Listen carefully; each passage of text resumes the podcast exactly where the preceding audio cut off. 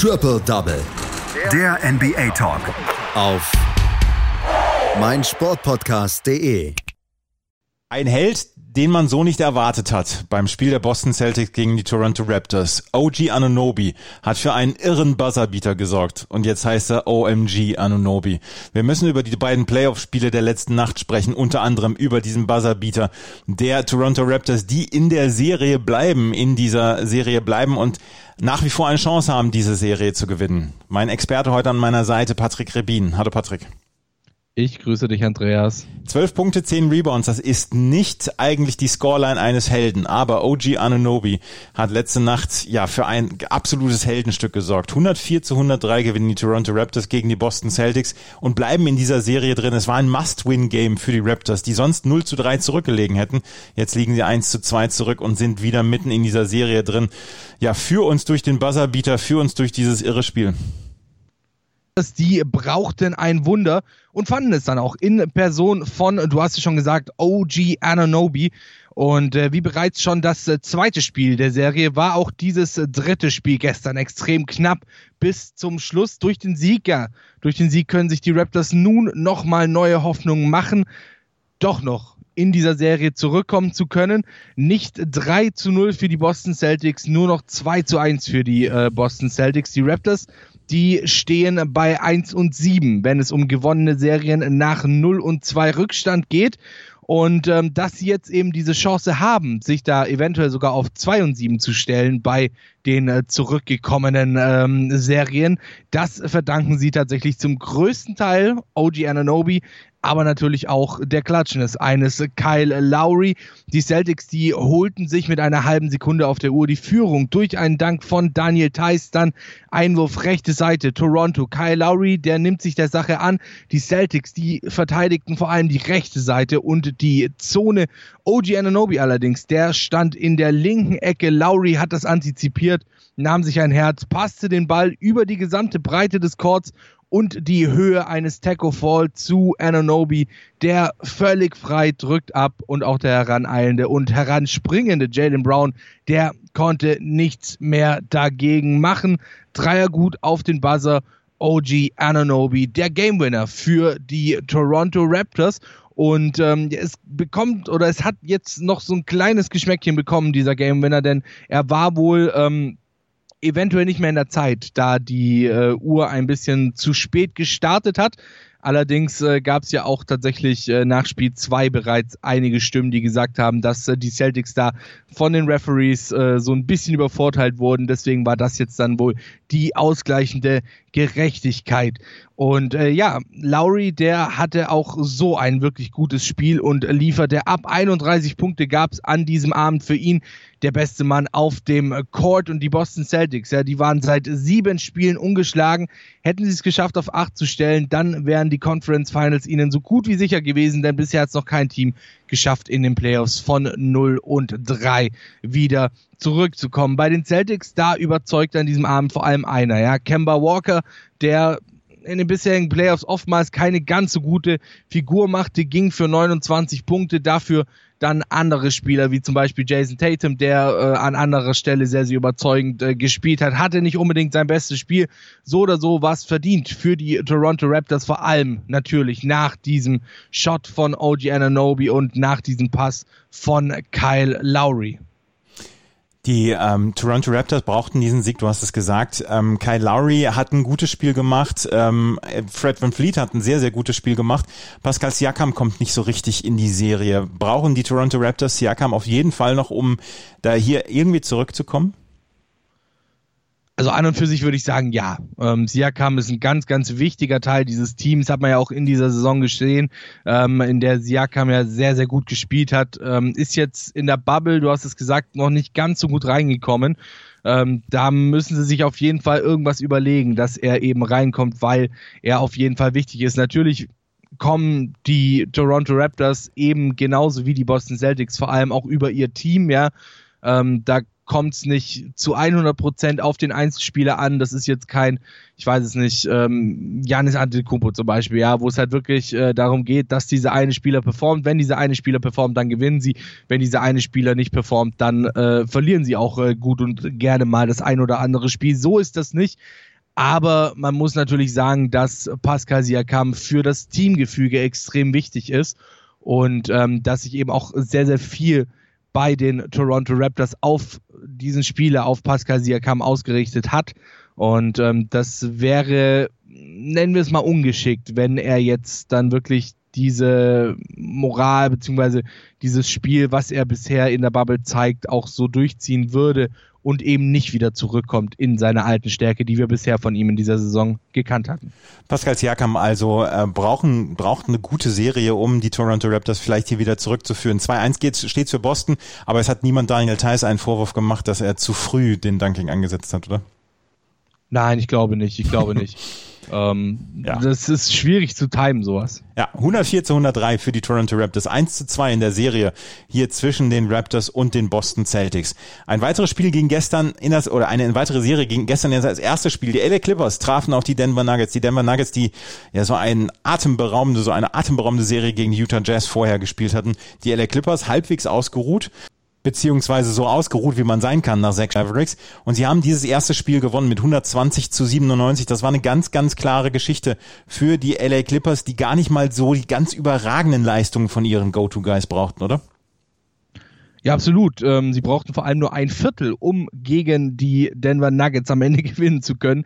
Denn das zweite Viertel, das machte so richtig den Unterschied. Vor der Halbzeit drehten die Clippers nochmal richtig auf, schickten die Nuggets mit minus 18 Punkten vom Court ähm, in die Halbzeit rein sozusagen. Topscorer Kawhi Leonard mit 29 Punkten ist natürlich schon auch eine ordentliche Leistung. Ähm, und ich meine, Kawhi Leonard hat sich ja jetzt äh, in diesen Playoffs dann auch äh, also ein bisschen als Go-To-Guy von den Clippers äh, etablieren können, nachdem äh, Paul George dann doch eher enttäuschend war. Auch in diesem Spiel jetzt nur 19 Punkte für Paul George, 18 Punkte für Marcus Morris Senior und ansonsten ja noch 10 für Lou Williams, äh, 15 für Montrezl Harrell und alles andere war dann einstellig. Aber wir müssen auch mal so ein bisschen auf die Statistik gucken, ja, denn ähm, da kann man dann auch häufig mal so ein bisschen was ablesen und äh, in diesem Spiel war das durchaus eindeutig, vor allem wenn wir uns mal die Field Goal Percentage angucken, da liegen die Clippers nämlich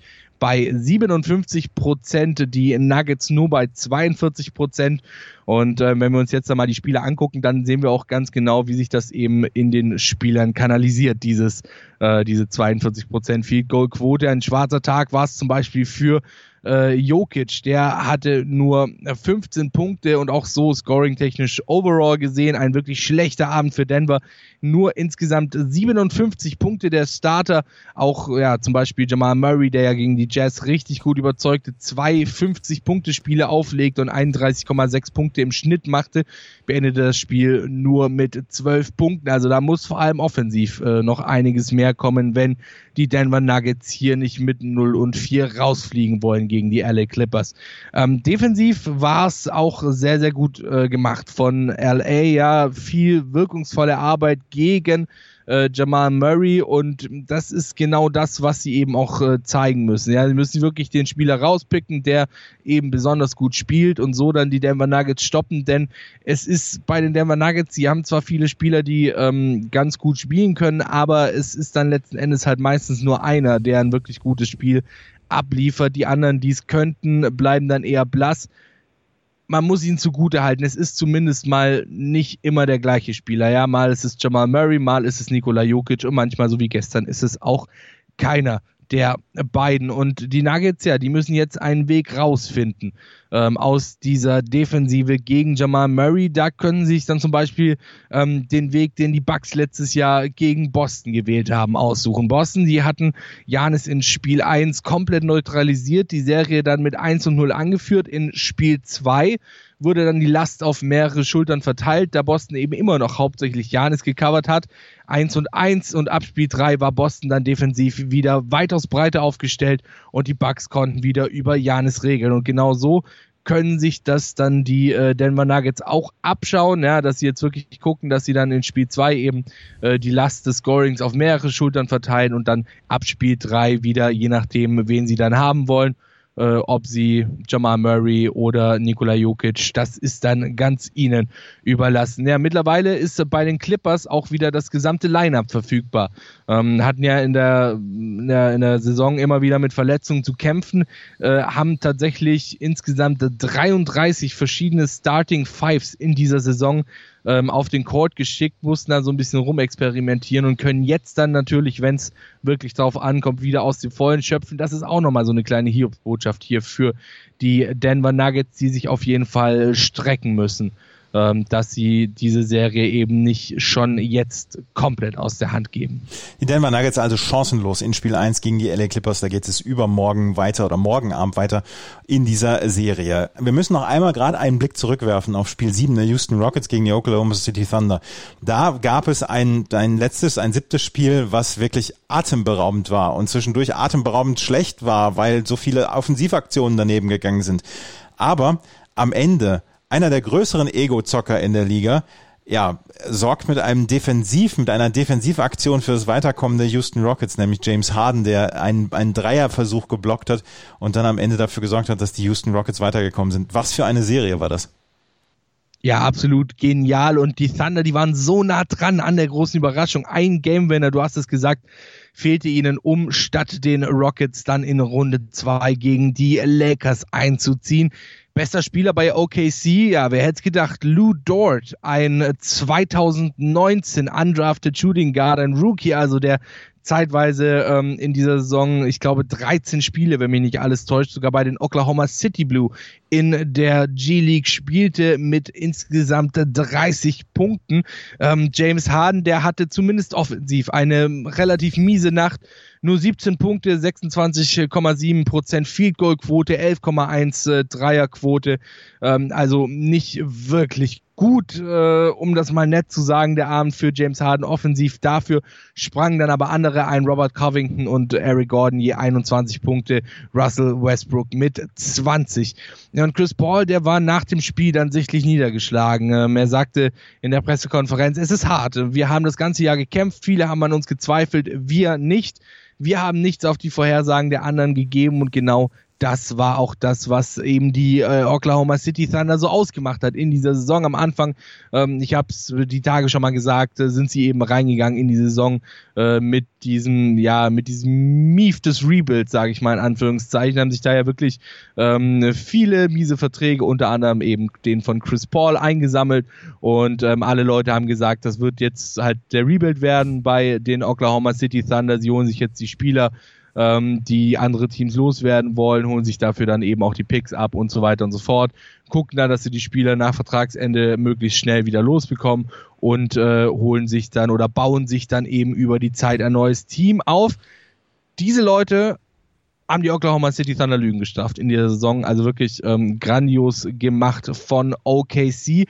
Und sie haben sich auch in dieser Serie gegen die Houston Rockets als Comeback-Kit erwiesen. Also wirklich eine wahnsinnige Serie. Von 0 und 2 zurückgekommen. Äh, dann nochmal zurückgekommen nach dem äh, Spiel 5, das sie mit 34 Punkten verloren haben. Und äh, ja, dafür, dass man ihnen wirklich wenig bis nichts zugetraut hat diese Saison, war das eine wahnsinnige Leistung, was sie da gegen die Houston Rockets äh, gezeigt haben. Am Ende, du hast es gesagt, war es dann die Defensive der Houston Rockets, vor allem ja, James Harden, der das Spiel gewann mit 1,25 auf der Uhr, stellte PJ Tucker auf 103 zu 102 für die Houston Rockets. Anschließend bekam Lou Dort den Ball, 4,8 Sekunden auf der Uhr, Dreier zur Führung. Block von James Harden, Freiwurf Covington gut, Freiwurf Gallinari nicht gut. Ballbesitz OKC, Inbounds Pass, Turnover. Das war's mit der Serie und mit den weiteren Playoff-Hoffnungen für die Oklahoma City Thunder. Und damit sind die Houston Rockets weiter und treffen heute in dem im ersten Spiel auf die LA Lakers und werden da vielleicht dann auch in dieser Serie dann überzeugen können und vielleicht mehr überzeugen können als in dieser Serie gegen die Oklahoma City Thunder, weil ein, den Anspruch müssten sie eigentlich haben. Das war Patrick Rebin mit seinen Einschätzungen zu den beiden Spielen der letzten Nacht und zu Spiel 7 zwischen OKC und Houston, was wirklich ein absolutes Drama war. Danke, Patrick. Sehr gerne. Schatz, ich bin neu verliebt. Was? Drüben. Das ist er. Aber das ist ein Auto. Ja, eben. Mit ihm habe ich alles richtig gemacht. Wunschauto einfach kaufen, verkaufen oder leasen. Bei Autoscout24. Alles richtig gemacht. Triple Double. Der NBA Talk. Auf meinsportpodcast.de. Schatz, ich bin neu verliebt. Was? Da drüben. Das ist er. Aber das ist ein Auto. Ja, eben. Mit ihm habe ich alles richtig gemacht. Wunschauto einfach kaufen, verkaufen oder leasen. Bei Autoscout24. Alles richtig gemacht.